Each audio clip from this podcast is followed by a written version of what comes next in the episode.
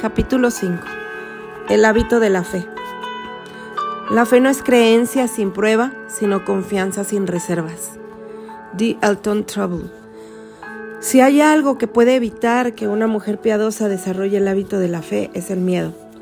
La mayoría de nosotras lucha contra el miedo, desde uno debilitante, como el miedo a volar, que nos impide viajar para ver el mundo o visitar a nuestros seres queridos hasta la ansiedad y el nerviosismo general o una tendencia a preocuparnos.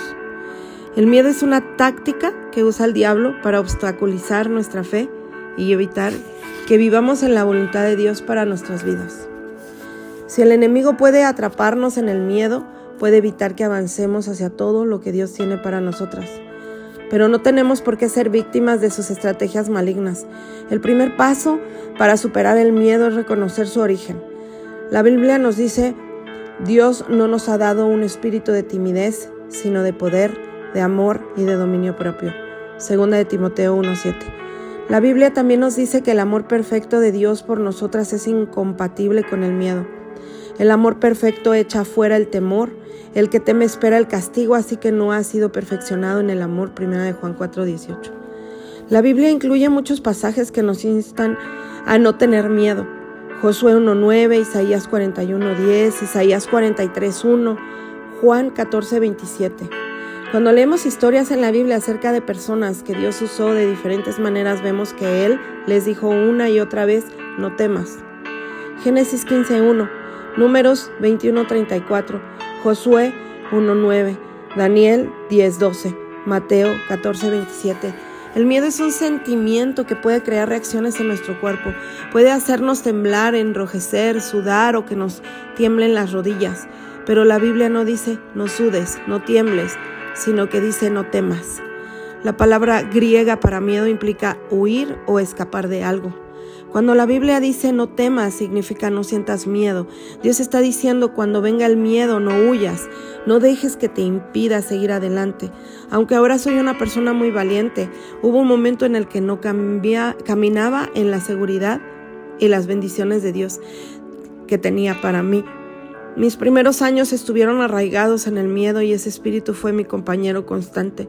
Una variedad de miedos invadía mis pensamientos de forma regular, incluido el miedo a ser lastimada, el miedo al rechazo, el miedo a otras personas, el miedo al futuro, el miedo a que la gente supiera que estaba siendo abusada, el miedo a no ser amada nunca y el miedo a que mi vida estuviera arruinada.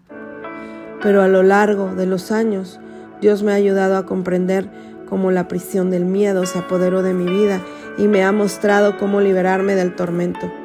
La mejor forma de vencer el miedo es con fe. El enemigo enviará pensamientos de miedo contra nosotras, pero podemos elegir si estamos de acuerdo con ellos y enfocarnos en ellos o no. Mediante el poder de la fe, podemos resistir los ataques de miedo de Satanás. La fe es una fuerza que atrae la voluntad de Dios a nuestras vidas.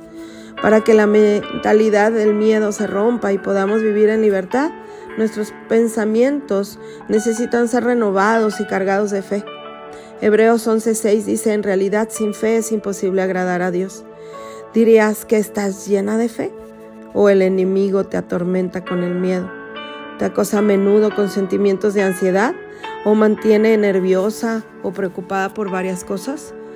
Pienso que muchas mujeres experimentan todo tipo de miedos y preocupaciones, pero aquellas que optan por rechazar las mentiras de Satanás y tienen fe en la palabra de Dios superan el miedo y frustran el plan del diablo de paralizarlas y evitar que se conviertan en las poderosas mujeres de Dios que Él planeó.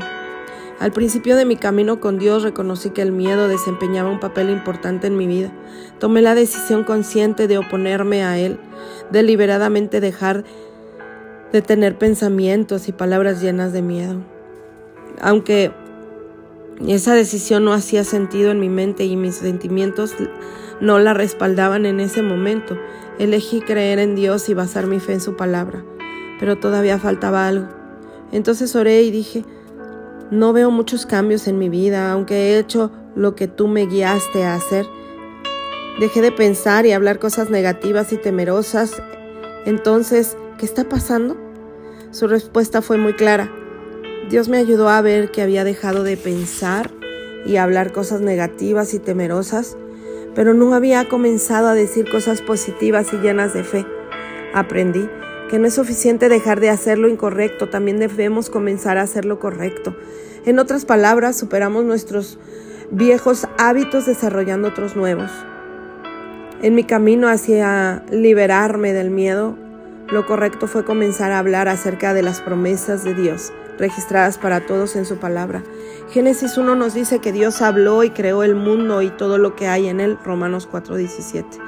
Dice que servimos a un Dios que llama las cosas que no son como si ya existieran.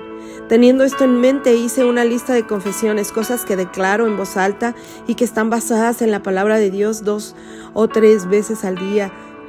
Decía estas verdades sobre mí, sobre mi vida. Cuando Dios me llamó por primera vez, plantó un sueño en mi corazón de que algún día tendría un ministerio mundial. Entonces una de las cosas que comencé a decir en voz alta fue, recibo invitaciones a conferencias todos los días, por correo, por teléfono y en persona. Cuando comencé a decir esto, no había tenido una sola conferencia y nunca había recibido una invitación para dar una charla en ningún lado. Sin embargo, con el tiempo comencé a recibir decenas de invitaciones cada mes. Dios también comenzó a abrirme las puertas para enseñar su palabra en la radio y la televisión y comenzamos a viajar internacionalmente realizando conferencias, seminarios y dando charlas. Lo fundamental es que una vez que logré que mi corazón y mi boca estuvieran alineados a la voluntad de Dios, Él comenzó a actuar poderosamente.